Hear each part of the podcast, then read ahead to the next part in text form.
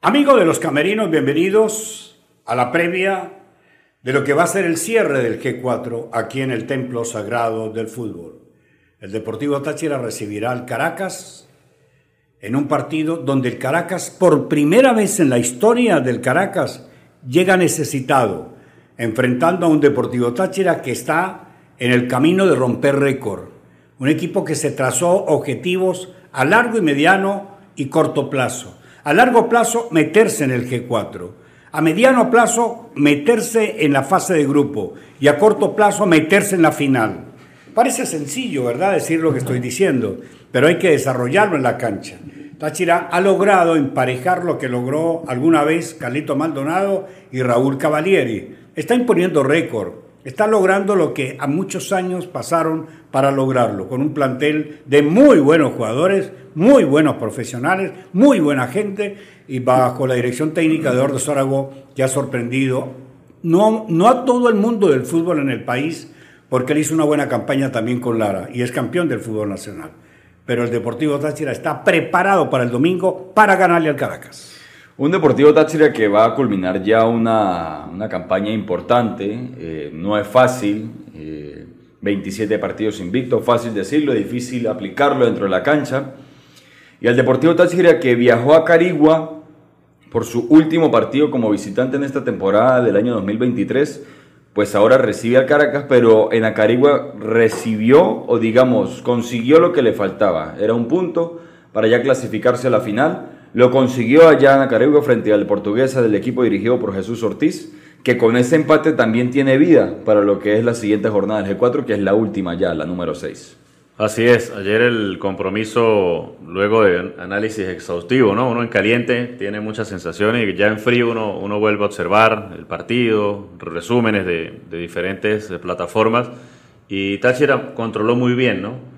No fue el Táchira vistoso o el Deportivo Táchira vistoso de los últimos compromisos, con ese toque-toque, con tantos pases eh, entre líneas, eh, buscando lo que es eh, esa forma de, atacar, ¿no? Con jugadas bonitas, de, espacio reducido. Pero el día de ayer, el día de ayer se planteó para esto, un partido para aguantar, para tal vez por el tipo de cancha o el terreno de juego tan malo eh, para tratar de llevarlo así, con dos jugadores en la zona de ataque, con dos nueve, con Armando Araki y Brian Castillo, y Táchira eh, consiguió el objetivo, se fue en ventaja temprano con gol de Brian, eh, después empata el portuguesa con un disparo, un golazo de Joan Moreno de fuera del área, pero de ahí en más fueron pocas las situaciones de gol, propiamente Táchira no generó mucho, pero el rival portugués, a quien era el necesitado en casa, tampoco, porque, repito, el gol fue una jugada de otro partido, un, golazo de Joan Moreno, y de ahí en más Araque no fue gran protagonista, no. tuvo tanto mano a mano, la defensa se comportó bien.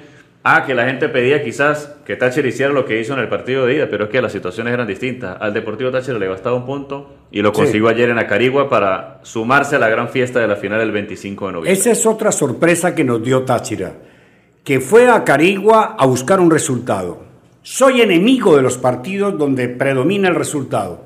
Yo soy amigo y enamorado del buen fútbol, del espectáculo. Pero ese es el fútbol moderno. El fútbol moderno es de resultados. A los técnicos los sostienen los resultados. A los jugadores los van a renovar por los resultados.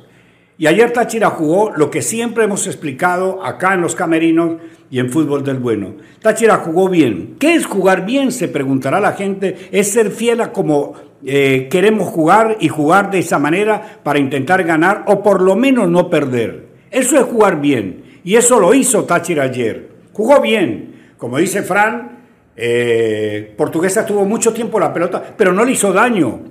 En los números, en las estadísticas, Portuguesa llegó dos veces, un gol. Táchira llegó dos veces, un gol. O sea, estuvo equilibrada la llegada para gol. Pero los que me preguntaban y se han preguntado, ¿qué es jugar bien?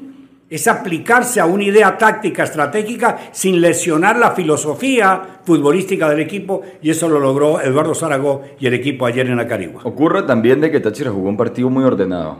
Muy ordenado, entre las líneas no hubo mayor eh, exigencia entre los jugadores, lo que menciona Fran que casi no fue eh, exigido. Obviamente un jugador como Joan Moreno, que en su carrera se ha caracterizado por ese tipo de goles, por ese tipo de remates de mediana, larga distancia, eh, puede llevar de sorpresa a cualquiera que, bueno, si analizamos lo que es la jugada, la cantidad de jugadores que tenía por el frente Araque, era de poco imaginar de que podría llegar un tiro de esa calidad y obviamente es difícil percibir el balón.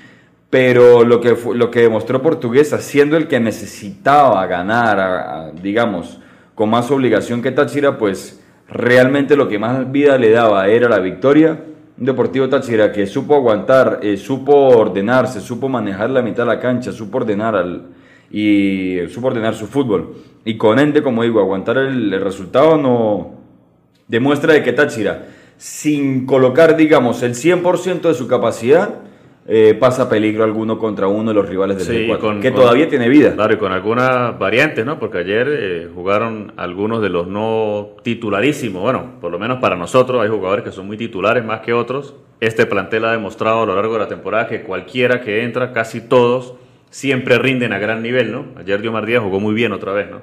Se le da, se le da de recambio, se le da de crack. titular. Eh, es un jugador muy importante y que a veces está en el banco porque de titulares están Cova y Fioravanti. O sea, es que el mediocampo ahí en esa zona, Deportivo Táchira, tiene altísimos jugadores de altísimo nivel y de, de, muy buena actualidad. Entonces, bueno, se saca el resultado, el equipo empató, para muchos pensaban que iba a atacar más, que por ahí iba a generar otro tipo de fútbol, pero el partido no estaba para futbolistas como que- Gonzalo Ritaco, que son manejadores, que son que te tiran un caño, que hacen una pared, no estaba para futbolistas como Wesley García, eh, que son también gambeteadores. Ayer el partido Zaragoza lo quiso jugar así, más directo, jugar por fuera, lanzar balones largos a, a los pivotes, por así llamarlo, como era Brian y, y Armando Araque. Armando Araque no estuvo tan, tan regular como se espera. Eh, pero se dan los resultados y el Deportivo Táchira ya en la final ahora espera recibir a un Caracas que, a pesar de que tiene una ventaja y es favorito para instalarse en la final, no puede relajarse porque necesita asegurar con un empate, Claro. no depender del resultado del vecino.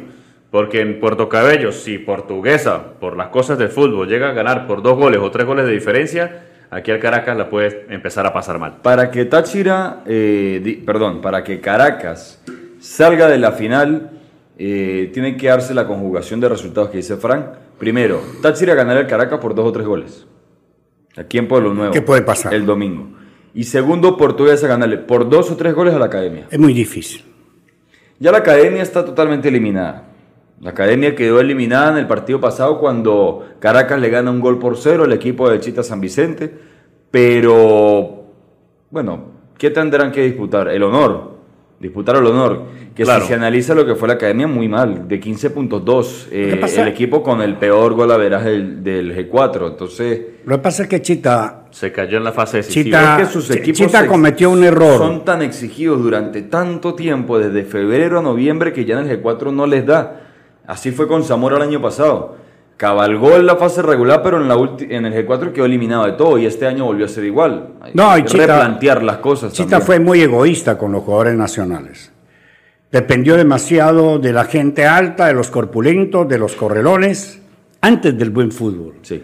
Porque él, la academia es contra Táchira lo controló, le controló la velocidad, lo maniató, no tuvo caminos para gol. Igual lo van a hacer los demás. Ahora, el partido de Táchira Caracas tiene muchos ribetes. Es por orgullo personal, es por orgullo Es eh, que Táchira le tiene que ganar a Caracas. Por dos, por tres, por uno, por medio, por lo que sea. Debe ganarle a Caracas. Primero para quitar ese trapo que tienen allá de hijo eterno.